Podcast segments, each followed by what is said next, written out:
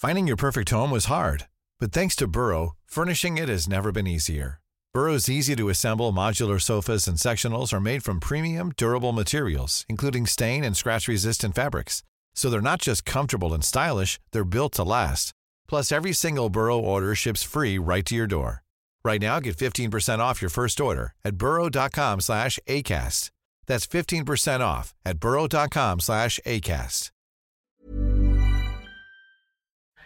Mein Name ist Ralf, das ist Déjà-vu Geschichte. Und heute schauen wir uns einen Teil meiner Familiengeschichte an, der dich aber auch interessieren sollte.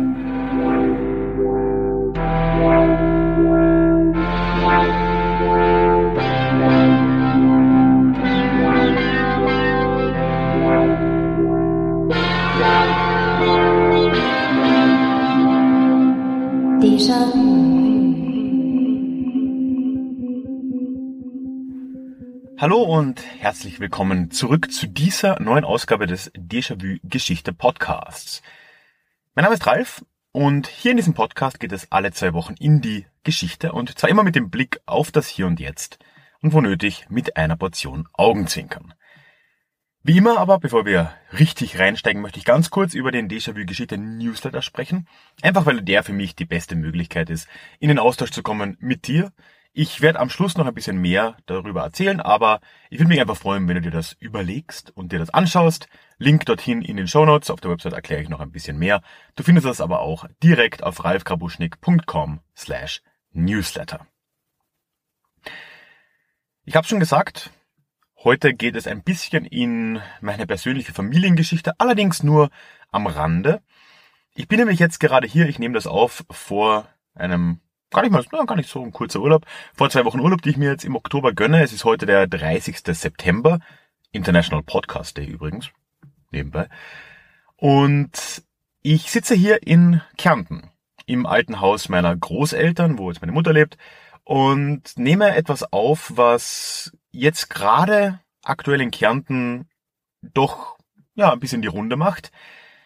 Nämlich wir begehen am 10. Oktober, also in wirklich kürzer, beziehungsweise kurz bevor diese Folge dann rauskommt, 100 Jahre Volksabstimmung in Kärnten. Am 10. Oktober 1920 kam es hier zu einer Volksabstimmung in einem Teil Kärntens, also hier in Südösterreich, falls ihr das nicht sagt, ob denn die Bevölkerung dort Teil Österreichs werden will oder ob sie Teil des neuen Staats der Serben, Kroaten und Slowenen beziehungsweise später Jugoslawien werden will. Heute in dieser Folge möchte ich ja, mir das ein bisschen anschauen, aber deutlich weiter zurückgehen. Ich will über Kärnten als äh, ja, multilinguales, mehrsprachiges Gebiet sprechen. Etwas, was nicht nur natürlich auf Kärnten zutrifft, sondern auf weite Teile Europas. Ich möchte dann mich vorarbeiten in die Zeit eben vor 100 Jahren, schauen, wie damals die Lage war, warum es so eine Volksabstimmung gab, was sich da so abgespielt hat und dann ganz wichtig auch die Zeit danach anschauen. Ja, und auch abseits dieser Volksabstimmung dieses Jahrestages ist das Thema mir deswegen wichtig, weil die Geschichte der Kärntner Slowenen, der slowenischsprachigen Bevölkerung hier in Kärnten, ist eine sehr lange und eine gerade in den letzten zwei Jahrhunderten sehr komplizierte was natürlich mit der Nationalisierungsbewegung im Österreich der Zeit, also in der Monarchie und dann danach zu tun hat. Und das ist etwas, was sich in ganz vielen anderen Regionen Europas ganz ähnlich abgespielt hat.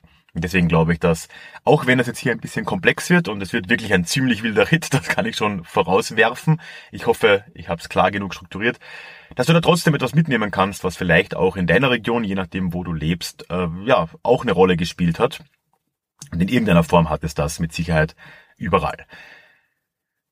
Um das mal vorweg zu, zu sagen, ist das slowenische Element, das äh, slawischsprachige Element in Kärnten etwas, was, als ich aufgewachsen bin, also ich bin 1988 geboren, bin also in den 90ern, 2000ern hier groß geworden, das war hier etwas, das nicht wirklich präsent war.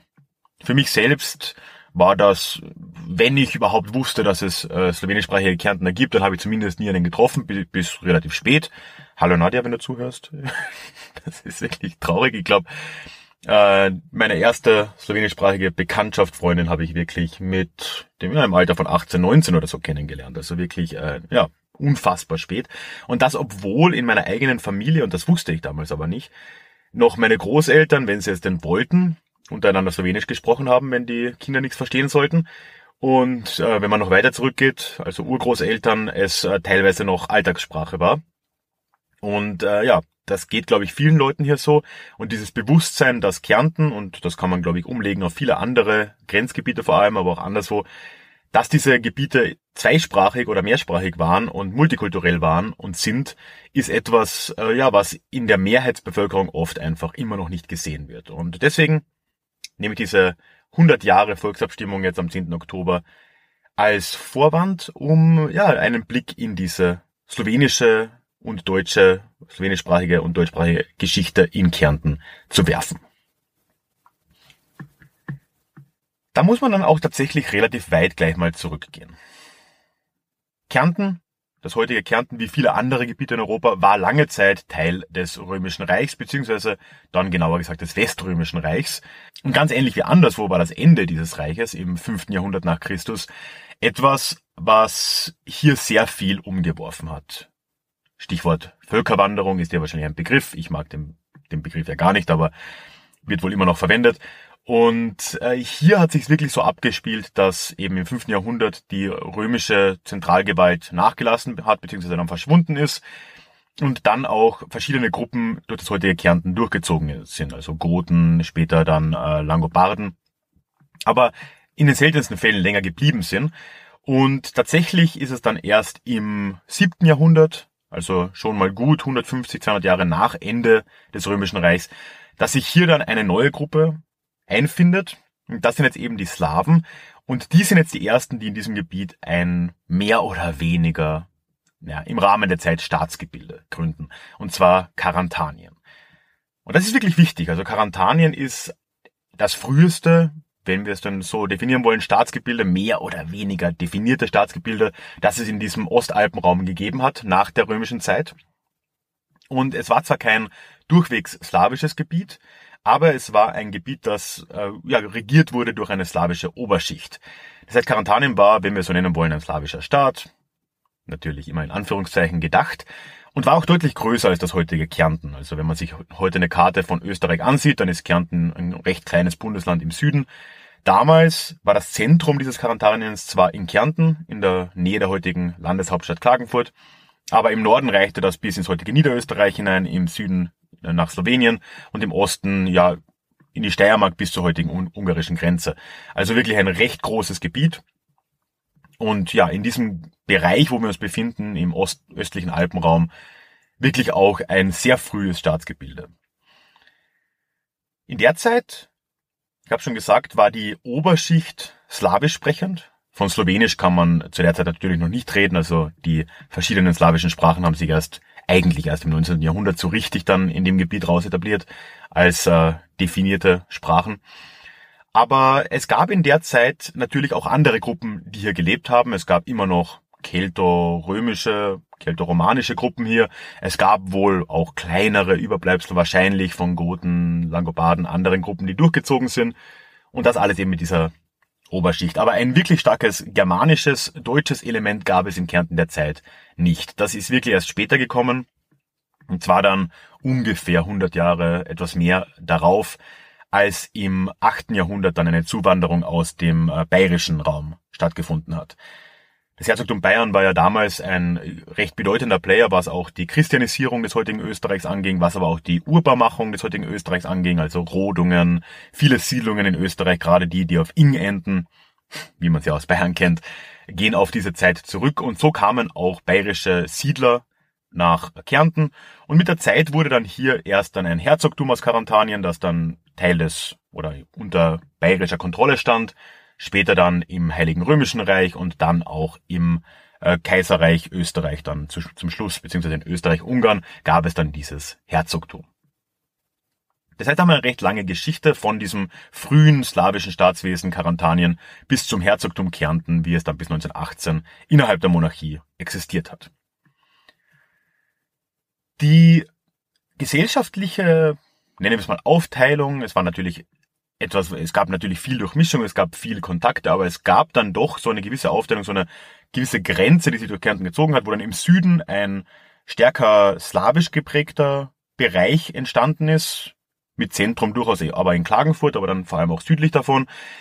Und im Norden haben sich über diese Jahrhunderte dann vor allem deutschsprachige Siedler niedergelassen und das hat sich über viele Jahrhunderte eigentlich wenig verändert.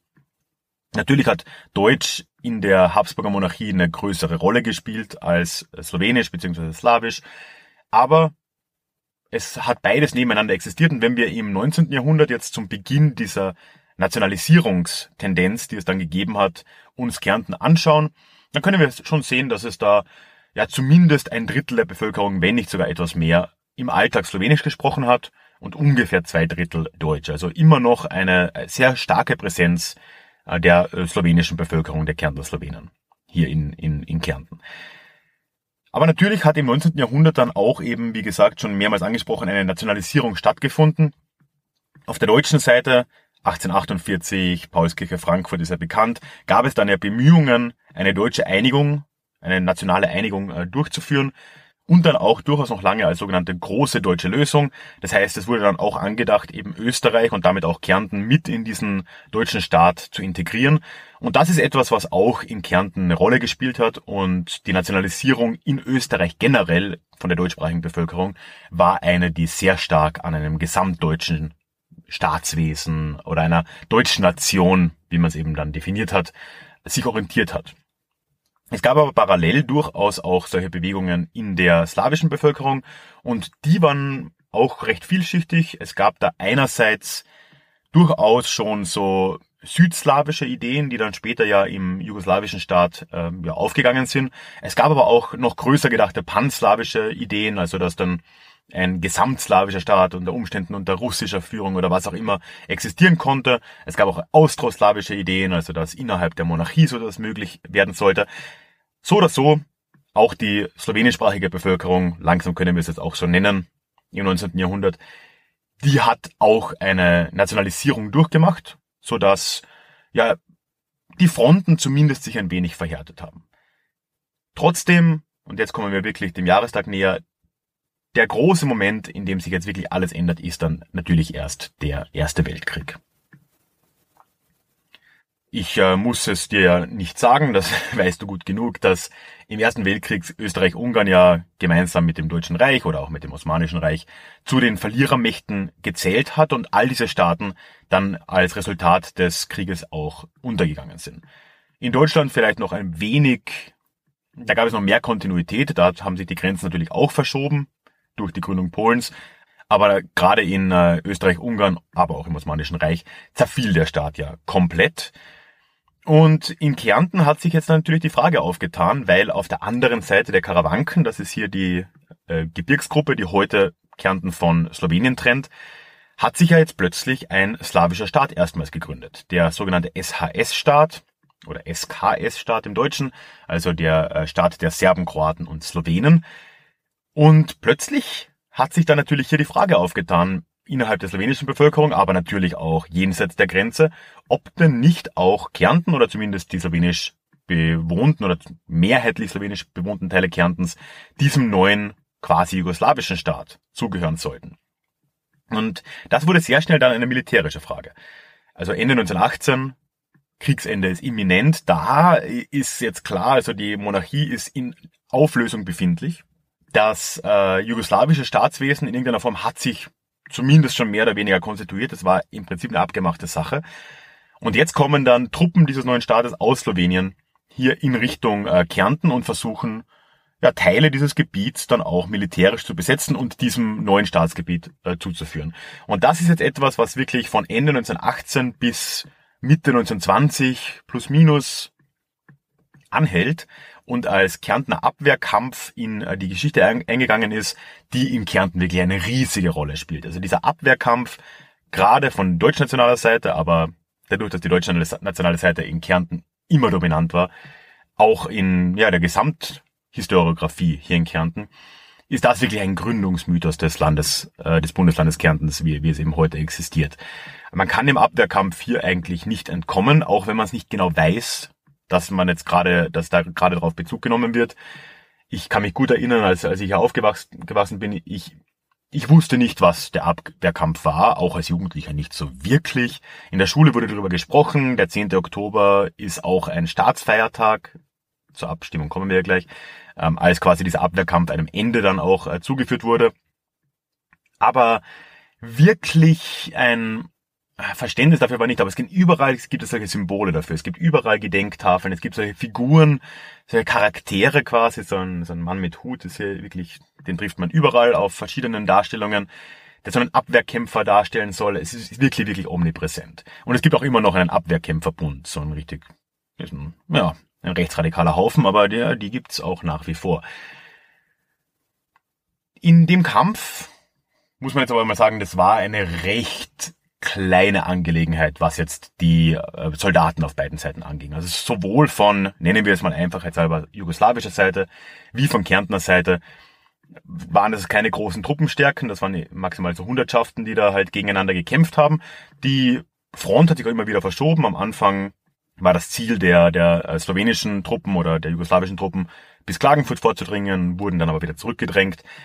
Und im Endeffekt kam dann aber der Friedensvertrag von Solskjaer Mörder zwischen 1919 und äh, der wurde im September dann äh, ratifiziert und wurde darin wurde auch festgelegt, dass in Kärnten eine Volksabstimmung stattfinden sollte, die eben diese Frage der Zugehörigkeit zu Österreich oder zu nennen wir es jetzt wieder mal Jugoslawien, ja, ob da wie, wie das eben funktionieren sollte. Die Volksabstimmung es dauert dann noch, äh, kommt ein ganzes Jahr später, wo dann auch weitere Kämpfe trotzdem noch äh, stattgefunden haben. Und das ist jetzt wirklich interessant. Also hier wird dann quasi von oben herab, von den Siegermächten beschlossen, dass es zwei Zonen geben soll in Kärnten. Beide im Südosten bzw. im Süden. Eine Zone A, in der abgestimmt wird. Zuerst mal am, am 10. Oktober 1920 und dann aber noch eine Zone B, die dann auch um Klagenfurt herum, um die Hauptstadt herum äh, gewesen wäre, in der auch abgestimmt werden sollte, wenn in Zone A eine Mehrheit für Jugoslawien gewesen wäre. Und dann hätte die auch noch da äh, zu Jugoslawien kommen können. Und die Ergebnisse dieser Volksabstimmung waren einerseits knapp, andererseits aber doch vielsagend. Knapp 59 Prozent in Zone A haben sich nämlich dann am 10. Oktober für den Verbleib bei Österreich, beziehungsweise eigentlich den Beitritt zu Österreich, weil so wirklich den Staat gab's ja de facto noch nicht wirklich lange, ne, äh, ausgesprochen. Und das war aber in einem Gebiet, in dem, wenn man den Daten glaubt, wohl so an die 70 Prozent der Bevölkerung mehrheitlich Slowenisch gesprochen haben. Das heißt, wenn man da jetzt die Mathematik äh, macht, dann kann man sagen, dass wenn alle Deutschen, also all diese 30 Prozent, für, für Österreich waren, wovon man wahrscheinlich ausgehen kann, dann haben zumindest ungefähr die Hälfte der slowenischsprachigen äh, Kärntner dort auch für Österreich gestimmt. Also, und das ist jetzt dieser Gründungsmythos, wo dann ja, daraus abgeleitet wird, es gab hier eine Abstimmung und die Leute, auch die Slowenen, haben sich für Kärnten bekannt, für Österreich bekannt, für ein einheitliches Kärnten bekannt. Und das ist dieser absolute Gründungsmythos Kärntens. Finding your perfect home was hard, but thanks to Burrow, furnishing it has never been easier. Burrow's easy to assemble modular sofas and sectionals are made from premium, durable materials, including stain and scratch resistant fabrics. So they're not just comfortable and stylish, they're built to last. Plus, every single Burrow order ships free right to your door. Right now, get 15% off your first order at burrow.com slash ACAST. That's 15% off at burrow.com slash ACAST. Was oft übersehen wird, ist, dass damals aber auch große Versprechungen gemacht wurden. Also die neue Kärntner Landesregierung, dann in den Wochen und Monaten vor dieser Abstimmung, hat den Kärntner Slowenen versprochen, dass ihre Kultur nicht nur geachtet, sondern auch gefördert werden würde. Und dieses Element wurde in den nächsten Jahrzehnten entweder vernachlässigt oder wirklich mit Füßen getreten. Und das ist jetzt wirklich dann eine Zeit, oder wir können jetzt sagen, ab 1920 beginnt eine Zeit, in der, und jetzt bitte entschuldigt meinem Wortlaut, in der die Kärntner Slowenen eigentlich systematisch nur noch gefickt wurden hier in Kärnten. In der Zwischenkriegszeit beginnt das erst mit noch ja, mehr oder weniger vielversprechend, also gerade im Schulwesen kommt es zur Gründung von slowenischsprachigen Schulen und äh, auch anderen Institutionen. Gleichzeitig setzt aber schon jetzt eine Marginalisierung der slowenischen Bevölkerung ein, also als Amtssprache in Kärnten ist de facto Deutsch dann äh, vorgesehen. Und etwas besonders Schwieriges, was in dieser Zeit begonnen äh, hat, ist diese Trennung der Slowenen von deutscher Seite äh, in der sogenannten Windischen Theorie. Also windisch, vielleicht sagt ihr das was, auch das, der Begriff Wenden kommt, kommt auch davon. Das ist quasi so eine abstruse Idee, die irgend so ein äh, deutscher Nationaler aufgestellt hat, wo er sagt, naja, es gibt gar nicht die Kärntner Slowenen, die gibt's ja gar nicht. Es gibt die Slowenen, die sind von Natur aus, also das war wirklich fast schon ethnisch bedingt, oder zumindest hat er das historisch und demografisch und linguistisch und ich weiß nicht wie versucht zu äh, festzumachen, die sind von Natur aus pro-jugoslawisch, die sind gegen uns, aber es gibt dann noch die sogenannten Windischen und die sind zwar auch irgendwie Slowenen, aber die sind von Natur aus in Richtung Norden orientiert und sind deutschfreundlich. Und mit denen kann man arbeiten. Und damit meinte er natürlich. Und damit meinen Leute bis heute, wenn sie windisch sagen, meinen sie, ja, die lassen sich assimilieren. Und natürlich ist das ein kompletter Mumpitz. Kaum jemand in der kärntner-slowenischen Community würde dieses Wort windisch auch nur akzeptieren als irgendeine Art von Begriff. Und es ist offensichtlich ein Angriff auf die, auf die Gruppe an sich. Ist aber bis heute auch wirkmächtig und äh, hat vieles von dem vorbereitet, was später in den 30er Jahren im Austrofaschismus und dann vor allem in der Nazizeit gefolgt ist. Und das ist jetzt wirklich natürlich wenig überraschend die düsterste Phase der kernoslowenischen Geschichte der Jüngeren. Denn in der Nazizeit hat die Marginalisierung und diese, dieser Nationalisierungsdruck in Richtung Deutschtum an Fahrt nur weiter aufgenommen und ist dann tatsächlicher Vernichtung eigentlich äh, gewichen. Es wurden hier slowenische Familien zu den Tausenden verschleppt in Richtung verschiedene KZs oder auch umgesiedelt in Richtung Slowenien, anderswohin. Also die wurden einfach hier aus ihrer Heimat gerissen. Und äh, parallel dazu wurden dann auch noch deutsche Siedler, vor allem aus Norditalien, eben auch in so einer Kooperation mit Mussolini, hier angesiedelt. Das heißt, äh, slowenische Höfe wurden dann halt enteignet, die Leute wurden weggebracht und dann kamen Leute aus Norditalien hier rein, deutschsprachige Siedler, und haben die Höfe übernommen, was bis bis heute noch äh, Folgen hat. Und äh, ja, es gab wirklich zahllose Verschleppungen. Natürlich war die slowenische Sprache äh, vollkommen äh, tabu in dieser Zeit, was das, äh, was ja auch natürlich dann für, für die äh, Nachwuchsgeneration bedeutet, dass in diesen zumindest knapp sieben Jahren hier äh, kaum jemand auf Slowenisch aufgewachsen ist, was dann in der Folgezeit äh, ja auch für ganz eigene Probleme gesorgt hat. Und etwas anderes, was die Beziehungen zwischen den zwei Volksgruppen in Kärnten in der nächsten Zeit äh, noch ziemlich belasten würde, war die Reaktion der Slowenen, die vollkommen verständliche Reaktion der Slowenen, nämlich sich dort äh, zu einem guten Teil zumindest aufzulehnen gegen dieses Nazi-Regime. Und so waren Teile der Kärntner slowenischen Bevölkerung eigentlich die einzige nennenswerte Widerstandsgruppe, die es in Österreich gegen das Nazi-Regime gegeben hat. Die haben sich zu Partisanenverbänden zusammengeschlossen haben sich später dann auch den äh, Tito, also den jugoslawischen Partisanen angeschlossen und haben hier aktiv Widerstand geleistet mit all den Folgen äh, Massenerschießungen als Rache von Seiten der, äh, der Nazis und viel mehr.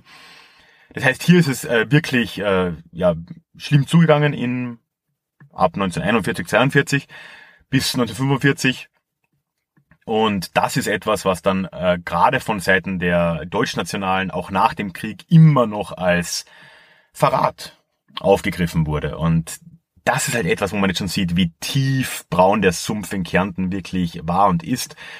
Überall sonst in Europa oder fast überall sonst werden Widerstandsgruppen, werden Partisanen ja gefeiert. Das ist Widerstand gegen das Naziregime. Das ist etwas, was man feiern soll.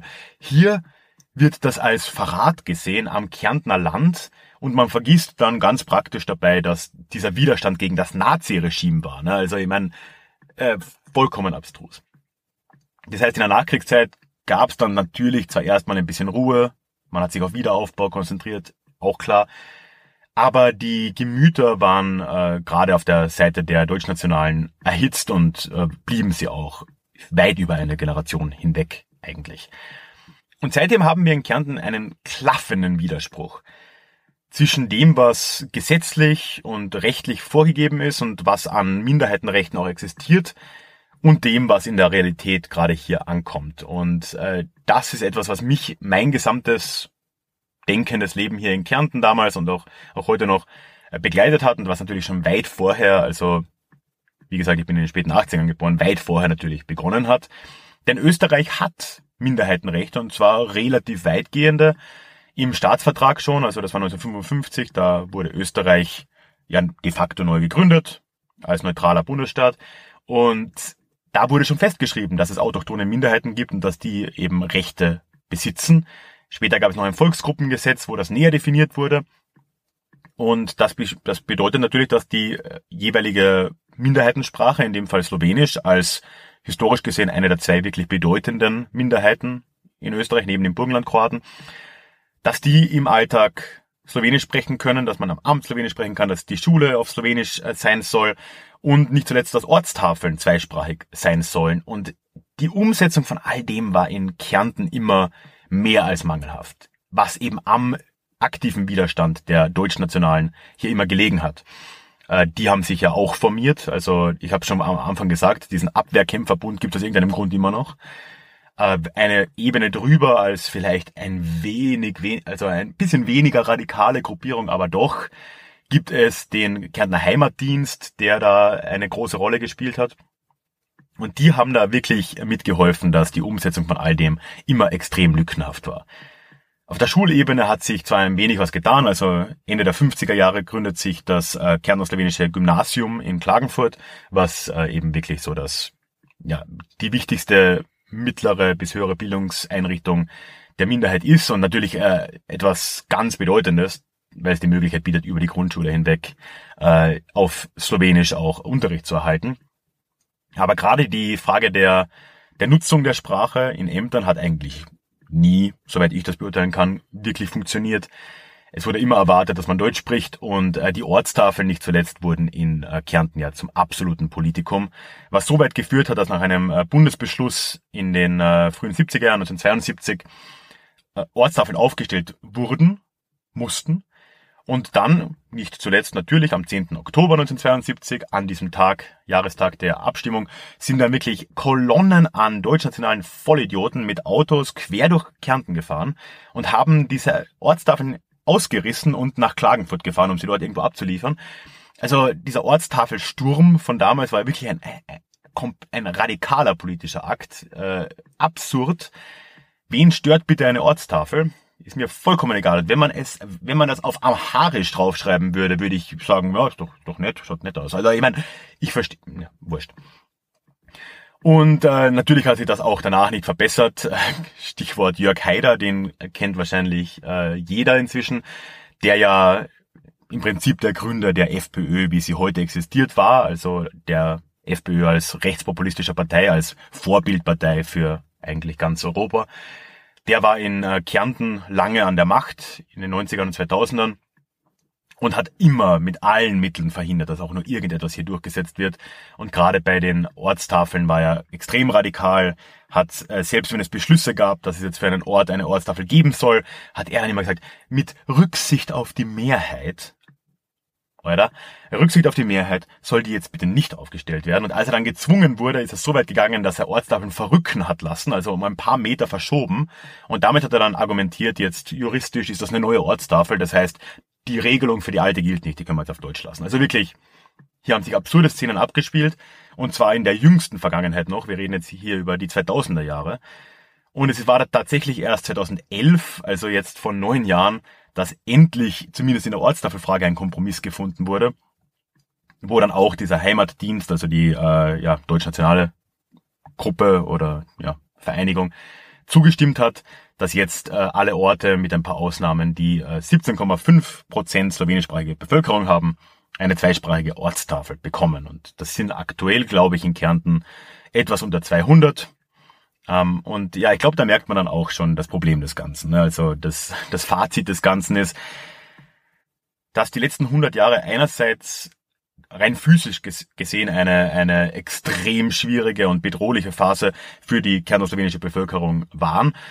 Aber auf der anderen Seite, dass abgesehen davon auch diese Marginalisierung, diese Verfolgung teilweise und die Ausgrenzung und äh, ja auch die, die Versuche der Assimilation über diese 90, 100 Jahre extrem erfolgreich waren. Und da merkt man schon von diesem einen Drittel der Bevölkerung kurz vor dem Ersten Weltkrieg bis heute wurde dieses, dieser Teil der, der Gesellschaft in Kärnten de facto vollkommen oder fast vollkommen ausgemerzt. Offiziell gibt's glaube ich, 2,5 Prozent der Bevölkerung in Kärnten ist heute offiziell noch äh, als Kärntner Slowenisch oder definiert sich so. Inoffiziell wird es hoffentlich ein wenig mehr sein, die Slowenisch im Alltag sprechen. Aber es ist eine absolute Randgruppe geworden, als Folge dessen, dass man halt einfach über Jahrzehnte hier drüber gefahren ist mit äh, radikaler Politik, mit radikaler Stimmungsmache und äh, teilweise noch mehr. Und heute mag die Lage zwar auf dem Papier deutlich besser sein als noch vor 10 oder 20 Jahren, aber auf der anderen Seite hat sich eine Sache wenig verändert und das ist etwas, was, glaube ich, in äh, ganz Europa fehlt, nämlich ein Bewusstsein, dass Nationalstaaten wie der österreichische, der sich so versteht, nicht naturgegeben sind. Dass die wenigsten von uns in Regionen leben, die in Anführungszeichen homogen sind oder waren, dass es nicht normal ist, dass ein Staatswesen national, was auch immer das heißt, homogen ist, dass dort nur eine Sprachgruppe, nur eine Bevölkerungsgruppe lebt und das war's dann. Das ist historisch falsch, das ist politisch falsch und das ist ein Wunschdenken, dass man nur von oben drüber stülpen kann, indem man dann eben genau solche Gruppierungen wie die Kärntner und viele andere, die Sorben in Deutschland wären ein anderes Beispiel, wegignoriert. Und dieses Bewusstsein, gerade in Gebieten wie Kärnten, oder dann eben auch in der Lausitz, wo das historisch eine Rolle gespielt hat, dass da in der Mehrheitsbevölkerung immer noch viel zu wenig Bewusstsein da ist. Dass dieses Gebiet, wo man lebt, historisch zweisprachig war, heute noch zweisprachig ist und dass das auch gut so ist, das fehlt immer noch zu einem riesigen Ausmaß. Es ist einfach nicht genug davon da.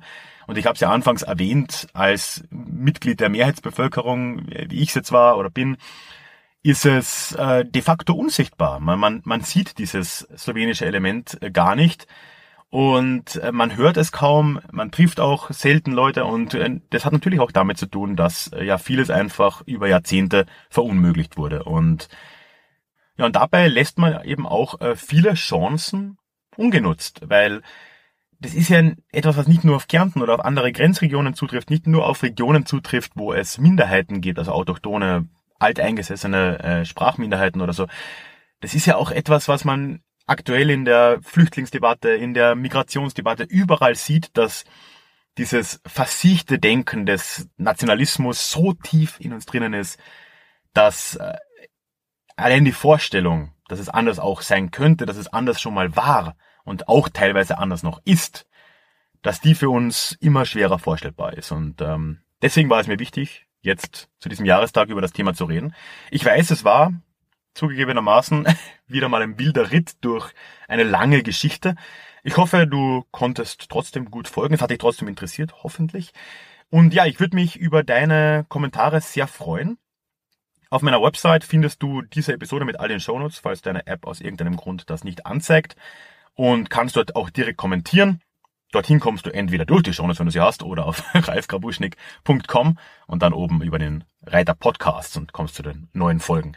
Würde mich sehr freuen, von dir zu hören. Vielleicht auch, wie es in deiner Region ist, ob es da mehr Bewusstsein äh, gibt, wenn es denn solche äh, ja, Minderheitengruppen dort äh, existieren oder existiert haben. Das wäre wirklich interessant. Also ja, lass mir gern einen Kommentar da. Ansonsten möchte ich nochmal dich auch einladen in den Déjà-vu-Geschichte Newsletter. Denn wie gesagt, ist das die beste Art des Austauschs für mich, abseits von Algorithmen, von Facebook etc. Ich kann dich zuverlässig erreichen und äh, wenn nicht irgendwie ein Spamfilter ist. und du kannst mir aber auf jede E-Mail auch antworten und das funktioniert erfahrungsgemäß wirklich sehr gut. Ich würde mich sehr freuen und äh, als kleines Dankeschön kriegst du dort auch noch ein Hörbuch von mir geschenkt und ein paar E-Books. Schau dir das gerne an, alle Infos und die Anmeldung findest du auf meiner Website verlinkt in den Show Notes oder auf ralfgrabuschnick.com slash newsletter. Ja, und zuletzt würde ich mich natürlich freuen, wenn du mich abonnieren würdest oder mir folgen würdest auf Spotify. Das hilft mir ganz enorm. Und zuletzt möchte ich auch all jenen danken, die Déjà-vu-Geschichte auch finanziell unterstützen. Ihr seid die Besten, ihr macht das hier mit möglich.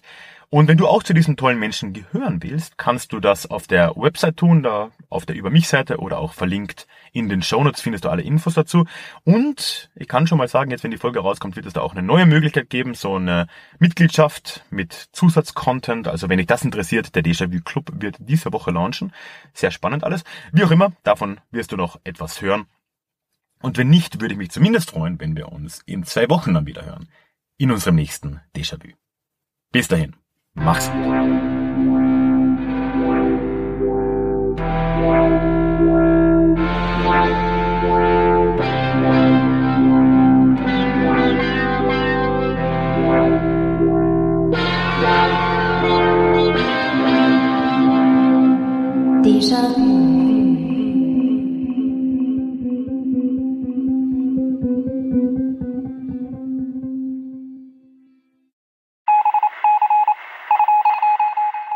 Möchtest du dich noch mehr mit Geschichte beschäftigen?